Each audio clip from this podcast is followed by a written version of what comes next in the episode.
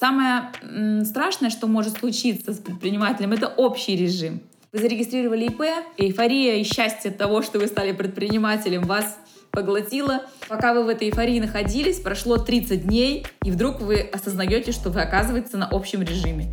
Реально есть ситуации, когда вы работали-работали, потом раз, у вас налог миллион. Извините, я всего два заработал. Какой миллион? Блин, нифига себе, это еще я там в целом налог должен, например, 6% заплатить, еще 40 с чем-то тысяч страховые взносы за себя. Что вы платите страховые взносы, что вы не платите, не нужно надеяться, что у вас будет какая-то повышенная пенсия. Режим налогообложения, самозанятость, это вообще какая-то ловушка для, ну так скажем, предпринимателя самозанятого или нет? Самозанятость — это один из популярных видов вывода денег из организаций. Пусть о тебе узнает весь мир. Новая идея, новый шаг. Нас таких много, давай обсудим. Как там у вас? Торговля пошла, пошла торговля. Торговля пошла, пошла торговля. Всем привет, и на связи Андрей, и это седьмой выпуск подкаста «Пошла торговля». Торговля пошла, в режиме реального времени я строю бизнес на подкастах, делаю их для экспертов и брендов. Если вы хотите свой подкаст, отправляйте запрос на почту, которая указана в описании к этому выпуску. Совсем скоро, кстати говоря, у нас появится сайт. А если говорить об этом подкасте, то здесь каждую среду мы встречаемся с вами, чтобы разобраться в том, как находить точки роста в бизнесе, как из идеи делать бренд и как делать свое дело так, чтобы люди мечтали быть причастными к нему.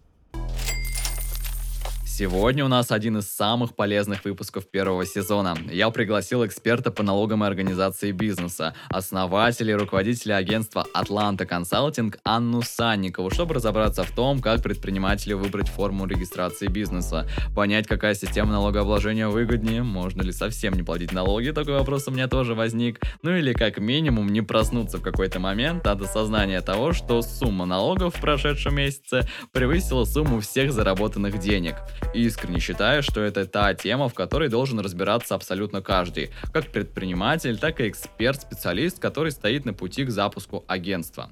Сколько процентов накидывать на конечную стоимость своей услуги или товара? Какие страховые взносы платить за себя и за сотрудников? Как вести учет? Есть ли вообще какой-то максимально лояльный режим налогообложения, который подходит всем? Можем ли мы с вами, предприниматели, рассчитывать на пенсию минимальную, а может быть и на богатую старость? На все эти и другие вопросы ответила Анна в эпизоде. Рекомендую дослушать этот выпуск до конца, потому что там вас ждет приятный бонус от Анны и ее агентства. Ну все, давайте переходить к разговору о бизнесе и налогах. Пошла торговля.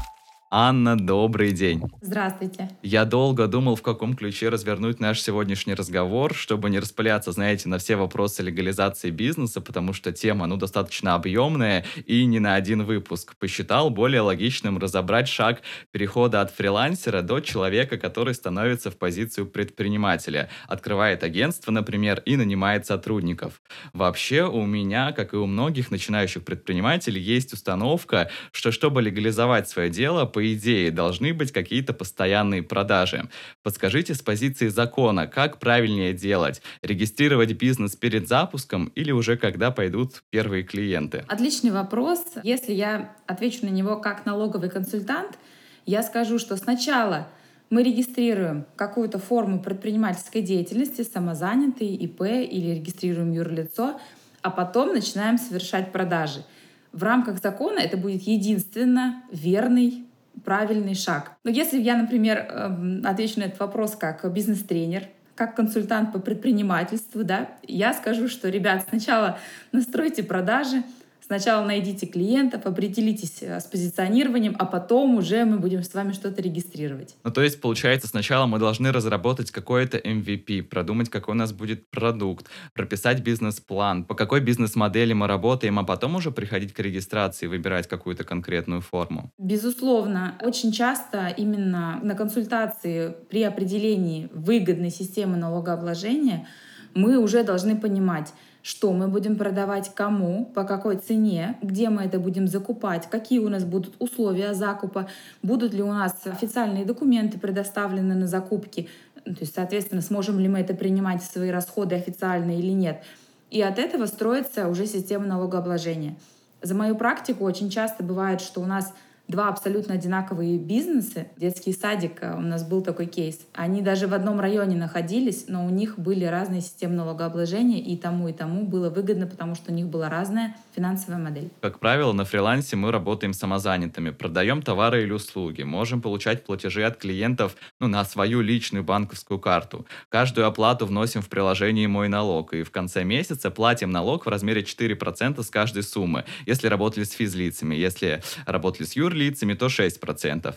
Я сам два года работал в рамках самозанятости и периодически сталкивался с тем, что с самозанятыми как-то не всегда охотно сотрудничают маркетплейсы. Крупные организации лучше заключать с тобой договор как с физлицом, чем самозанятым. Как будто не так уж все и просто у самозанятых. Год назад я узнал о возможности открыть ИП и при этом остаться самозанятым. Расскажите, в чем особенность этой формы и как я могу работать в рамках нее? Сначала отвечу на вопрос, почему многие крупные компании, практически все, не хотят работать э, самозанятыми или опасаются этого, потому что у самозанятого на самом деле все просто. То есть нет сложности у самозанятого, есть сложность наоборот у принимающей стороны, да, принимающей услуги. Потому что самозанятость — это один из популярных видов э, вывода денег из организации, из бизнеса. Это дешевый способ, такой простой достаточно, но в то же время тот способ, который явно видит налоговая. Когда у нас организация направо-налево оплачивает платежи самозанятым, в первую очередь она вызовет э, внимание, привлечет внимание налоговиков. Нужно проверить, да, а не просто там ребята выводят деньги из бизнеса.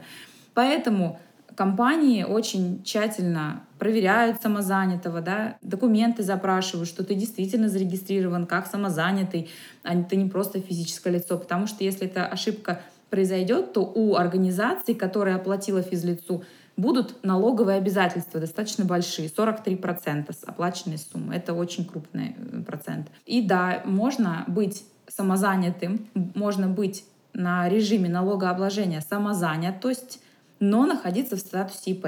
Вообще самозанятый — это не статус, это не какая-то форма предпринимательства, это режим налогообложения. И этим режимом налогообложения может пользоваться физическое лицо и может пользоваться индивидуальный предприниматель. Требования к ним абсолютно одинаковые, условия применения абсолютно одинаковые. Мы не можем превышать выручку в 2,4 миллиона рублей в год, мы также не можем нанимать сотрудников, если мы ИП на НПД. НПД — это налог на профессиональный доход. Разница да, в чем? Что мы в втором варианте, когда мы индивидуальный предприниматель, мы имеем уже статус именно предпринимателя. Проще заключать договор с другим юридическим лицом, потому что у тебя уже есть статус, что ты тоже предприниматель, а не просто физлицо. Мы можем работать э, с другими контролирующими органами, например, там, с тем же Роспотребнадзором, Роскомнадзором.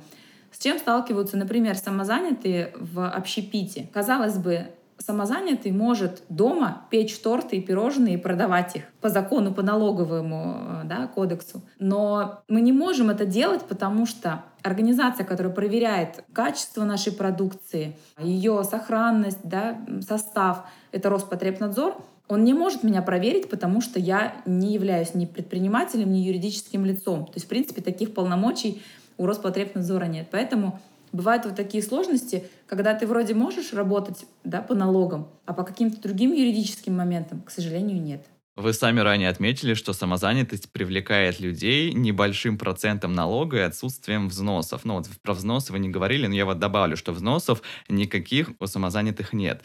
Но здесь тогда вопрос, а режим налогообложения самозанятости, это вообще какая-то ловушка для, ну так скажем, предпринимателя самозанятого или нет? Потому что если мы не будем вносить взносы в Пенсионный фонд России, тогда мы не можем рассчитывать на пенсию, но можем, но на самую минимальную социальную ловушка это или нет? Нет, э, конечно, смотрите, то, что мы платим а, как ИП, а, фиксированные страховые взносы, во-первых, ИП, который применяет НПД, налог на профессиональный доход, он тоже не платит страховые взносы. Даже если вы платите страховые взносы, да, то пенсия у вас все равно будет минимальная, потому что 43 тысячи в год — это минимальные страховые взносы. Фиксированная сумма, она рассчитана из минимального размера оплаты труда.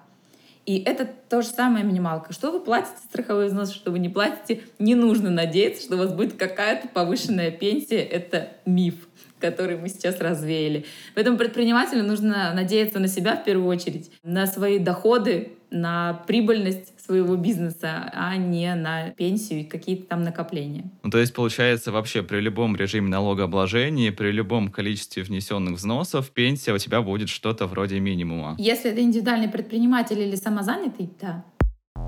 Пошла торговля.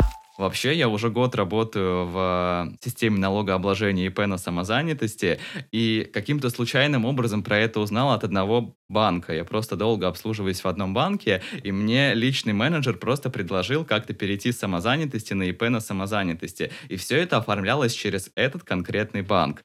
Но потом я пытался в интернете найти какую-то информацию вообще, чем это отличается, и я не нашел ни одного материала от государственного органа. Вот у меня вопрос, а почему все такой какой-то тайной покрыто? Я не думаю, что это умышленно как-то сделано, да, и закрыто от глаз э, обычных предпринимателей. Но, к сожалению, я вынуждена признать, что законодательство налоговое в том числе описано у нас таким образом, что очень тяжело его прочесть обычному предпринимателю. Не все бухгалтера умеют грамотно читать налоговый кодекс и применять его. И, к сожалению, да, есть очень много информации, например, о льготах каких-то а, в налоговых. Есть ведь вообще нулевые ставки. Я бы, например, начинающему предпринимателю вообще сказала, зачем тебе самозанятость, где ты будешь платить 4% со всех поступлений, когда ты можешь стать ИП на упрощенной системе и первые два года вообще платить ноль страховых взносов. Ноль, потому что ставки эти, они существуют. Точно есть в нашей области, точно есть по, по России, применяются местными законами. То есть, например, у нас свой закон, в другом регионе свой будет местный закон, но на уровне налогового кодекса эти льготы, они закреплены. И, конечно, на табличке при входе в налоговый это не написано. Здесь нужно предпринимателю проявлять какую-то настойчивость, насмотренность, смотреть, как другие предприниматели, да, что применяют, общаться, ходить на консультации там, в агентства бухгалтерские, слушать бухгалтеров. Сейчас очень много налоговых специалистов а, в социальных сетях. Все это транслируется, все рассказывают это сейчас тема в тренде, да, тем более у нас блогеры коснулись тоже этой темы, и вдруг вся Россия узнала, что такое дробление, потому что никто до этого не знал. Есть очень много фишек таких, да, и в том числе как вот ИП на самозанятости, о которых где-то красной линии не написано, и да, предпринимателю нужно самому об этом узнать и применять. Один из таких главных плюсов самозанятости и ИП на самозанятости в том, что ты налоги платишь только за месяцы, в которых есть доход. Однако многих классическое ИП и ООО отталкивают непонятными схемами как раз-таки в том числе страховых отчислений, как за себя, так и за сотрудников. Давайте разберемся, как вообще устроено налогообложение у индивидуального предпринимателя. Какие режимы есть и как понять, какой выбрать именно мне. Индивидуальный предприниматель как а, форма предпринимательской деятельности — самый удобный формат. Почему? Потому что ИП может применять практически все системы налогообложения. Начиная от самозанятости, о которой мы с вами сейчас уже поговорили. ИП может применять две системы упрощенки, да, любую, как с оборота платить 6%, так и платить с разницы там, доходы минус расходы 10%. ИП может быть на общем режиме, то есть платить НДС и платить налог на доходы физлица 13%. И ИП может применять патентную систему налогообложения. Это вообще система, которую может применять только ИП. И понять, как предпринимателю выбрать систему налогообложения, универсального совета нет. Если мы говорим о том, что все ИП на услугах должны находиться на упрощенке 6% и платить с оборота, это неправильно будет. Я в самом начале уже сказала, что есть кейсы, есть ситуации, когда абсолютно одинаковые со стороны бизнеса будут э, выгодно, выгодно работать совсем в разных системах налогообложения. Всего я бы все налоги поделила на три направления у ИП. Говорим только про ИП. Первое — это фиксированные страховые взносы за самого индивидуального предпринимателя. Сейчас эта сумма 40 с копейками, 43, если я не ошибаюсь, в год. Это годовая сумма, ее можно платить раз в квартал, раз в месяц, один раз в год в декабре. Самое главное заплатить до 31 декабря. Также к этой сумме добавляется 1% с выручки, которая превышает у нашего предпринимателя 300 тысяч рублей в год. 1% мы доплачиваем. Это мы платим вот фиксированные страховые взносы на социальное страхование предпринимателя. Это первый блок. Второй блок — это как раз налоги с нашей деятельности. Это вот может быть самозанятость, это может быть патент, общий режим, упрощенка, то, что мы заработали, да, так скажем. И еще есть третий блок — это налоги с заработной платы наших сотрудников. Если у нас есть сотрудники, мы отдельно, дополнительно платим за них страховые взносы и платим за них НДФЛ. Самое главное, что хочу отметить, что на самозанятости, не если вы ИП на НПД, если вы просто самозанятый, вы в принципе не можете иметь сотрудников, поэтому мы останавливаемся на первых двух блоках. Да, это там, страховые, это основной э, наш налог какой-то, либо упрощенка, либо патент. Чтобы выбрать точнее, чтобы понять, что выгодно именно мне, первое, нужно самостоятельно изучить, какие они вообще бывают, режимы налогообложения — какие у них есть плюсы и минусы. Самостоятельно попробовать, да, определить. Вот мне кажется, что мне бы подошла, наверное, упрощенка 6%, потому что я на услугах, потому что у меня нет расходов, либо расходы есть, но они неофициальные, я не могу их подтвердить. Закупаю товар в Китае, нет никаких документов подтверждающих. И обязательно сходить на консультацию к специалистам, к налоговым консультантам. А, можно хоть онлайн, хоть офлайн прийти и получить э, обязательно консультацию профессионала. Это то, без чего нельзя самостоятельно ну, выбирать систему налогообложения. Слушать друга или товарища, вот у него 6%, и я буду также работать, вообще не советую. Это заведомо проигрышный вариант. Но вообще я думаю, что многих пугают как раз-таки вот эти взносы за сотрудников в рамках трудового договора. Это пенсионные 22, это медицинские 5,1, социальные 2,9, плюс еще подоходный налог 13%. В сумме ты как бы в бюджет отчисляешь 43% от суммы выплат заработной платы. Ну, например, человек на должность у тебя получает 40 тысяч рублей, и от этого 17 200 ты должен ну, заплатить в качестве, так скажем, ну, обобщаю, налога. И у предпринимателя, конечно, ну, особенно у начинающего, который не погружен во все эти процессы, ему кажется, блин, Нифига себе, это еще я там в целом налог должен, например, 6% заплатить, еще 40 с чем-то тысяч страховые взносы за себя. Как прийти к тому, чтобы платить все это и не думать, что ты прогоришь? Тоже здесь не будет однозначного ответа. Здесь будет зависеть от вашего режима налогообложения, но что мы должны понимать? Если у нас есть наемные сотрудники, и мы будем платить официально за них страховые взносы и НДФЛ, нам нужно заранее определить, какая это будет сумма. Платить все официально, всю заработную плату своим сотрудникам, все, что они реально получают, и проводить это, и платить НДФЛ и страховые взносы, малому и среднему бизнесу, я вам честно скажу, нереально. И вам сразу, сразу нужно понять, хорошо, у меня будет три сотрудника, и они будут, например, на неполной ставке меньше МРОТа мы не можем платить. МРОТ — это минимальный размер оплаты труда. Он в Томске у нас сейчас около 20 тысяч рублей. Он может еще зависеть от региона, потому что мы считаем районный коэффициент. В тех регионах, где больше районный коэффициент, там еще больше минимальный размер. Мы должны определить, например, у меня будет три сотрудника, они будут а, работать на 0,5 ставки, я буду платить за них столько-то, столько-то, столько-то налогов. Опять же, это всегда делается с вашим налоговым консультантом, с вашим будущим бухгалтером определяете компанию, с которой вы будете работать, они вам все это просчитывают, уточняют и говорят, что так, вот у нас первый квартал мы будем вот столько налогов платить, во второй квартал столько-то, за год у нас примерно столько-то. Это то, что касается зарплатных налогов, я их называю, да, это вот страховые, которые вы очень правильно перечислили, и НДФЛ. А дальше мы смотрим, какой у нас режим налогообложения. Например, если у нас упрощенка 6%, мы понимаем, что со всего оборота, со всех денежных средств, которые придут предпринимателю, мы будем платить 6%. Что это значит?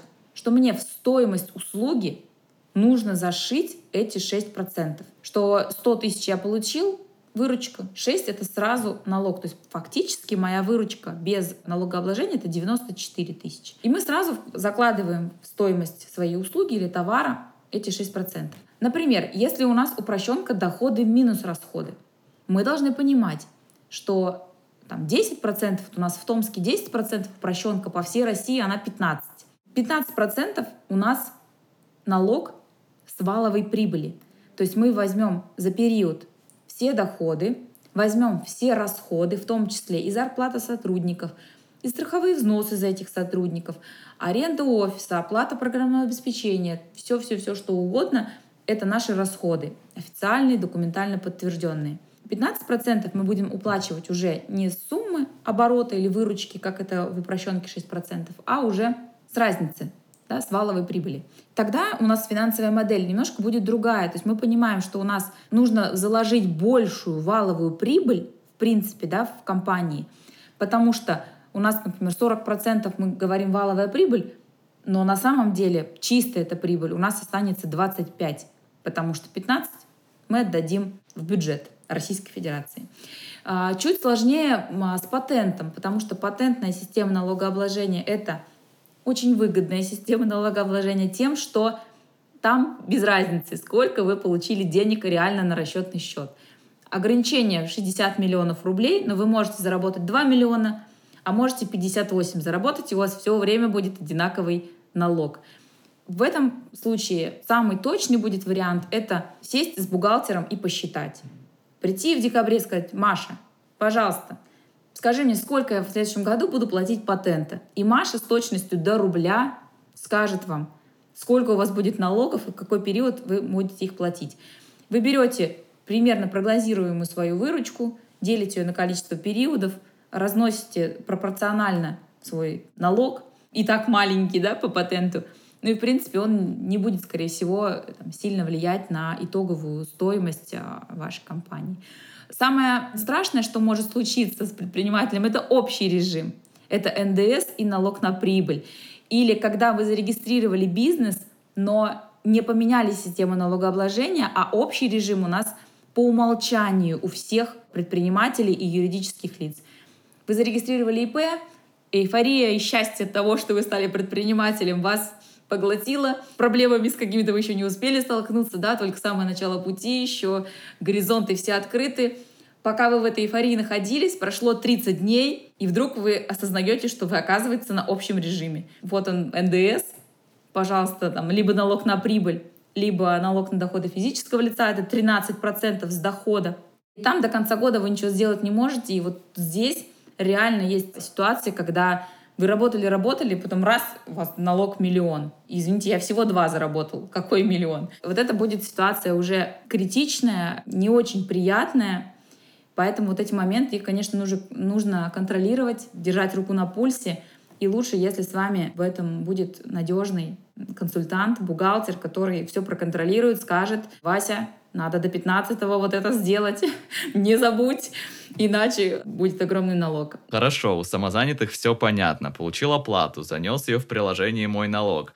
В конце месяца в этом же приложении в пару кликов оплатил этот налог. У ИП, как правило, большее количество продаж, в целом больше оборот, больше операций. Навряд ли каждая продажа вносится вручную. Вот как отслеживается движение денежных средств у них? Есть огромное количество сервисов, программ, которые помогут предпринимателю вести свой учет, пока ты еще не стал большой организацией. А, есть в банках, в тех же, да, очень много сервисов. Один из самых распространенных и, наверное, сейчас самый удобный — это а, сервис Контур Эльба. Это не реклама контура. Я сама как бухгалтер и как профессиональный да, налоговый консультант не люблю эту систему. Мы ее не понимаем с бухгалтерией. Да? У меня 10 человек штат бухгалтеров, все ее не любят. Но мы понимаем, что эта программа сделана для предпринимателей, а не для бухгалтеров. Это как раз вот тот формат, когда хочется вести все самому или там в целях экономии ты ведешь самостоятельно, да, сам выставляешь счета, сам контролируешь оплаты, там все интегрируется с банком, и все подгружается в эту систему, и все красиво, так скажем, да, ты понимаешь свои доходы и сколько у тебя будет налог примерно, она автоматически считает.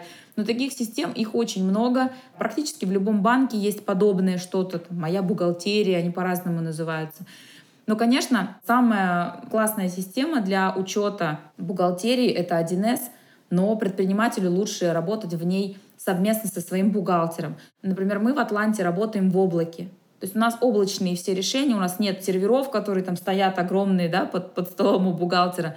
У нас все в облаке, у предпринимателя есть доступ к своей 1С, можно зайти с телефона, ты сидишь на Бали, выставляешь кому-то счет, твой бухгалтер все это видит, это все онлайн, автоматически. Не надо вообще думать о том, что нужно что-то обновить. Все происходит в режиме реального времени. А где грань между самозанятостью и ИП? Если, например, я, не знаю, самозанятый или плюс свечки, и мне нужен SMM-менеджер, в этом случае я могу расценивать обращение к нему как за услугой, ну, за услугой продвижения, будучи самозанятым? Или это уже немножко про найм сотрудника? Самозанятый, конечно, может пользоваться услугами других самозанятых. Как это будет определяться у вашего поставщика услуги? То есть вы для них будете таким же обычным физлицом, которому он оказывает услугу. Самое главное, между вами должен быть грамотный договор. Также, в принципе, как мы говорим про организацию, которые боятся у самозанятых приобретать услуги. Это грамотный договор должен быть, чтобы там не было намека на трудовые отношения, где будет расписан объем работы, который делается, и сумма, которая ежемесячно или по факту выполнения какого-то проекта оплачивается самозанятым. Но я правильно понимаю, что я могу, оставаясь самозанятым, ну, со всеми специалистами на таких условиях работать. Могу нанять SMM-специалиста, маркетолога, да вообще хоть кого, и при этом не переходить на ИП? Или это не очень законно? Вы можете пользоваться услугами других самозанятых, но нанять на работу сотрудника вы не можете. Представьте, у вас э, оборот по самозанятому 2 миллиона 400 тысяч рублей в год. Это всего 200 тысяч в месяц. Если мы будем говорить, что я а, зарабатываю 200 тысяч в месяц, 50 плачу СММщику, 50 плачу менеджеру или там своему личному помощнику а, и оставляю там себе 100, ну, это 50% практически ваши расходы. Это не совсем реальная бизнес-модель. Вопрос у меня возникает, а зачем так делать?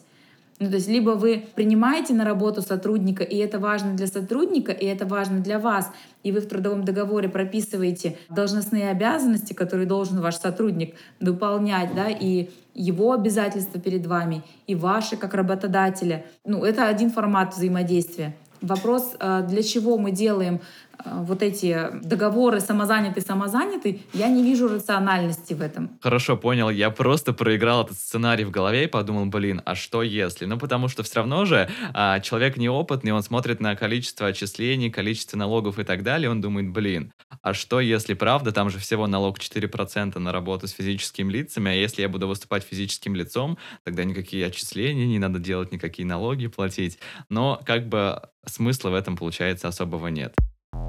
Пошла торговля. А если у бизнеса два основателя, как в этом случае зарегистрировать его? Это только юридическое лицо. Если мы хотим работать с партнерами, то это только юридическое лицо, общество с ограниченной ответственностью, где у нас выделены доли, где у нас есть э, директор у компании, есть собственники, есть директор. Директор он один, не может быть два директора. Вернее, может быть юридически, но прям очень сложная схема. Правильном в э, понимании, да, в, в малом бизнесе это два собственника там, и, и более, может быть, и один директор. Но когда говорят об ООО, это сразу в голове возникает гигантская ответственность, гигантские возможности, при этом гигантские налоги. Вот ваш бизнес, насколько я знаю, оформлен как раз-таки как ООО. И что кардинально его отличает от ИП? Можете поделиться этим? Юридическое лицо — это как минимум статус. Как максимум — это дополнительные проблемы с бухгалтерией и с налогами. Во-первых, не все системы налогообложения может применять юрлицо. Это только упрощенная система и общий режим, где у нас НДС и налог на прибыль. НДС 20% и налог на прибыль 20%. Форма юридического лица у это экономический субъект, который существует отдельно от его основателей. То есть есть выделение имущества. То есть когда мы ИП, все имущество индивидуального предпринимателя — это все его имущество как физлица, да, все участвует в процессе, например, там, закрытия каких-то задолженностей, если что. В юридическом лице у нас идет э, разделение. У нас есть собственники, есть их имущество, есть имущество юридического лица. И точно так же у нас идет деление прибыли. Сначала у нас идет прибыль юридического лица, мы платим за нее налог, ведем хозяйственную деятельность внутри юрлица. Потом уже, когда мы получаем доход как физическое лицо, как да, собственники бизнеса, мы должны по правилам еще заплатить НДФЛ 13%. И здесь получается, как многие мне говорят, двойное налогообложение, но на самом деле оно не двойное. То есть вы сначала облагаете налогом прибыль юридического лица, потому что это компания, да, она отдельно от вас существует, а потом уже разбирайтесь со своими личными э, налогами. Поэтому у, многих собственников есть ИП на 6%, потому что НДФЛ 13 это уж очень много. Анна, тогда у меня возникает вопрос. Наверняка государство заинтересовано в том, чтобы все честно платили налоги, были чисты перед государством. И здесь, и здесь логично нужно сделать какую-то для всех понятную логичную систему. А почему начинающему предпринимателю, как правило, сложно во всем самому разобраться? На самом деле вы правы. В первую очередь э, государство заинтересовано в том, чтобы предприниматели максимально платили налоги, чтобы это было максимально просто. Я сама состою в аппарате уполномоченного по защите прав предпринимателей Томской области по вопросам бухгалтерии и налогообложения. Неоднократно я принимала участие в заседаниях, когда мы предприниматели, да, я представляю интересы предпринимателей в этом а, госоргане, заявляем о том, что упростите нам вот этот момент, и, и нам будет проще. Или упростите вот здесь подачу отчетности, и нам будет проще. Или уберите вот эти налоги дополнительные, и предприниматели будут охотнее платить меньшую сумму, и если это будет проще сделать. К сожалению, не бывает и невозможно придумать такую систему налогообложения, которая, которая бы подошла всем абсолютно. Есть разные виды деятельности, есть разные форматы. Да? Кто-то работает самозанятый, действительно сидит дома там, с Excel и настраивает а, программы, и это очень здорово. У кого-то коллектив 50 человек или производство там, несколько тысяч человек. У этих компаний не может быть единого подхода к определению налогооблагаемой базы, к работе там, с налогами, с бухгалтерией и так далее. Но сейчас, за последние, наверное, пять лет идет тенденция к тому, что упрощается все-таки работа предпринимателя с налогами. У нас есть самозанятость. Мне кажется, прекрасная форма предпринимательства для начинающих. Все просто, все в приложении «Мой налог». Мы, как консалтинговая компания, мы даже не работаем с самозанятыми. То есть мы говорим, ребят, нам нечего с вами делать. Все, у вас все в приложении, пожалуйста. Мы сами это приложение два раза в жизни, может быть, видели. Все это сделано для того, чтобы предпринимателю было просто легко самостоятельно все сделать. И сейчас, кстати, с 1 июля появилась новая система налогообложения вообще в Российской Федерации. Она называется автоматизированная УСН. То есть это упрощенка, которая считается сама. Нужно там открыть просто счет в определенном аккредитованном банке, и банк будет сам все считать, сам показывать налоги. Там есть огромный минус, что у этой системы, к сожалению, повышенная ставка налога, то есть там больше вы платите налога. А я так посчитала, что это разница как раз нормальная зарплата главбуха. Но главбух-то еще может что-то там сэкономить, где-то что-то подсказать, а уже с банком не договоришься, потому что там все прозрачно. Но, по крайней мере, наше государство идет в сторону этого, чтобы упростить, э, облегчить работу предпринимателя, потому что, конечно, цель наша предпринимательская — это зарабатывать деньги, а не разбираться с счетами, бумажками, там что-то постоянно анализировать, держать руку на пульсе. Есть специально обученные люди, которые этим занимаются, бухгалтера, а, налоговые консультанты, которые должны нас э, просвещать в этой теме, рассказывать. Я лично считаю вообще своей миссией, чтобы научить гораздо большее количество предпринимателей разбираться в бухгалтерии хотя бы в верхушках, да, не нужно там сидеть, сводить дебет-кредит, но нужно понимать, то хотя бы о чем вот мы сегодня с вами поговорили. Какие системы налогообложения, где есть плюсы, минусы и куда мне, если что, при масштабировании пойти. Да, сейчас я самозанятый, но если что, я пойду в упрощенку 6%, потому что я знаю, что у нее есть вот такие-такие-то плюсы. Анна, честно говоря, я ликую от того, насколько у нас получился объемный, содержательный, насыщенный эпизод. Спасибо вам большое, что сегодня поделились своими знаниями и верю, что после этого выпуска у нас увеличится количество легального бизнеса. Спасибо. Торговля пошла. Друзья мои, агентство Анны находится в моем родном городе Томске. Наблюдая за их деятельностью, и хочу сказать, что им доверяют большие группы компаний. Вот правда. Сейчас у Атланта Консалтинг работает специальная программа консультирования. Для всех томичей они оказывают, так, сейчас максимально ваше внимание, все внимание на моем голосе, бесплатные консультации по вопросам организации бизнеса и налогам. Я считаю, грех не воспользоваться возможностью. Если же вы живете в другом регионе, для вас также возможны консультации консультации. Цены на них вполне доступны для каждого, в том числе фрилансера. Кстати говоря, единоразовые консультации совсем ни к чему не обязывают. Переходите по ссылке в описании к эпизоду, отправляйте заявку на онлайн или офлайн консультацию и с вами обязательно свяжутся. Налоги и форма регистрации бизнеса – это правда важные вопросы, в которых лучше разобраться на старте. Пошла торговля. У нас вышел очень содержательный выпуск, но я не могу не поделиться делами по студии подкастов.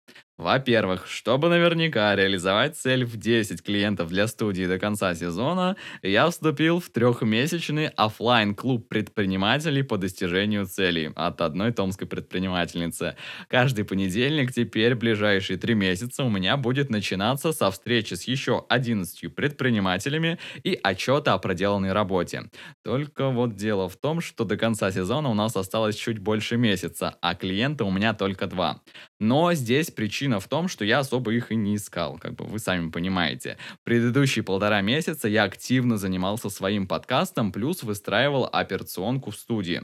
Сейчас все процессы с Божьей помощью отлажены, и я наконец могу направить весь фокус на поиск клиентов. Скажу вам, нас с вами ждет очень веселый месяц. В конце августа у меня запланирован отпуск, поэтому к этому времени по-любому должен сделать все, чтобы закрыть цель в 10 клиентов.